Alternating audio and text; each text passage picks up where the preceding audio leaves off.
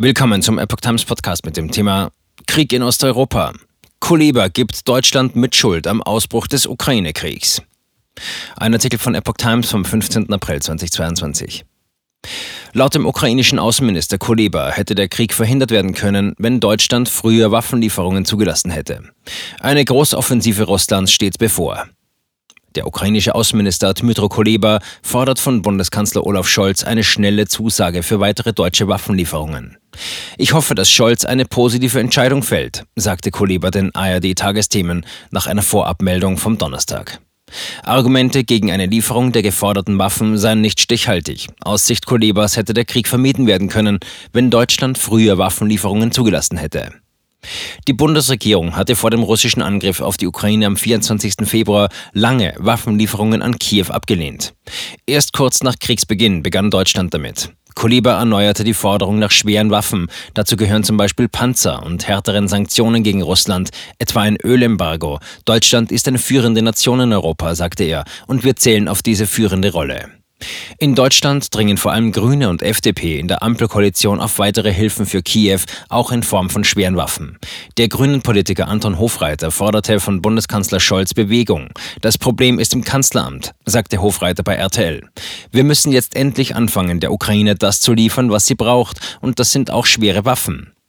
Und Deutschland müsse aufhören, ein Embargo von Öl und Kohle zu blockieren. Nötig sei mehr Führung. Ähnliche Mahnungen kamen von der FDP-Politikerin Marie-Agnes Strack-Zimmermann im Deutschlandfunk. Scholz hat sich bisher zurückhaltend zur Lieferung schwerer Waffen an Kiew geäußert. Hafen Mariupols wohl unter russischer Kontrolle. Im Kriegsgebiet nahmen russische Truppen die seit Wochen belagerte südukrainische Hafenstadt Mariupol noch härter in die Zange. Das Verteidigungsministerium in Moskau erklärte, russische Truppen hätten den Hafen komplett unter Kontrolle. Zudem hätten sich inzwischen 1160 ukrainische Soldaten ergeben. Der Handelshafen sei von ukrainischen Azov-Kämpfern befreit worden, sagte der Sprecher des russischen Verteidigungsministeriums Igor Konaschenkov. Mariupols Bürgermeister Vadim Boytschenko wies dies als Falschnachrichten zurück und gab sich siegessicher. Mariupol war, ist und bleibt eine ukrainische Stadt, sagte er in der ARD. Dem US-Kriegsforschungsinstitut Institute for the Study of War, ISW, zufolge werden die russischen Truppen die Stadt wahrscheinlich in der kommenden Woche erobern, wie es in der Nacht zu Donnerstag hieß. Russland berichtet von Angriff auf Flughafen von Dnipro. Das russische Ministerium meldete auch, man habe auf einem Flugplatz der ostukrainischen Millionenstadt Dnipro einen Kampfflieger und weiteres Fluggerät zerstört. Darüber hinaus seien zwei Waffenlager in den Gebieten Odessa und Donetsk attackiert worden. Die Angaben der Kriegsparteien sind meist nicht unabhängig zu überprüfen.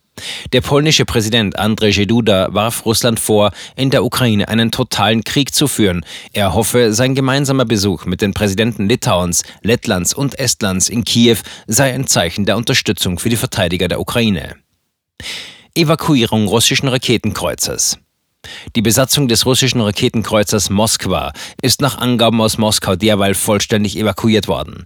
Das Schiff der Schwarzmeerflotte sei durch die Detonation von Munition infolge eines Brandes schwer beschädigt, berichtete die russische Agentur TASS unter Berufung auf das russische Verteidigungsministerium. Ukraine. Vierter Gefangenenaustausch mit Russland. Die Ukraine hat nach eigenen Angaben einen weiteren Gefangenenaustausch mit Russland vollzogen. Ausgetauscht wurden fünf Offiziere und 17 einfache Soldaten, teilte Vizeregierungschefin Irina Vereshchuk am Donnerstag im Nachrichtenkanal Telegram mit. Zudem seien acht Zivilisten, darunter eine Frau, an Kiew übergeben worden. Wie viele Russen im Gegenzug übergeben wurden, teilte sie nicht mit. Es war Vereshchuk zufolge der vierte Austausch seit dem Beginn des russischen Kriegs gegen die Ukraine. Die US-Regierung erwägt, einen ranghohen Vertreter zu Gesprächen in die Ukraine zu schicken. Biden sagte, diese Entscheidung werde derzeit getroffen. US-Medien hatten zuvor berichtet, die US-Regierung denke darüber nach, womöglich Verteidigungsminister Lloyd Austin oder Außenminister Anthony Blinken zu einem Besuch in die Ukraine zu entsenden. UN warnt vor Folgekrisen des Ukraine-Kriegs. Weltweit wird der Ukraine-Krieg aus Sicht von UN-Generalsekretär Antonio Guterres eine Vielzahl von Krisen bei Lebensmitteln, Energie und Finanzen auslösen. Die Auswirkungen des Krieges sind global und systemisch, sagte Guterres in New York. Bis zu 1,7 Milliarden Menschen weltweit seien diesem perfekten Sturm extrem ausgesetzt.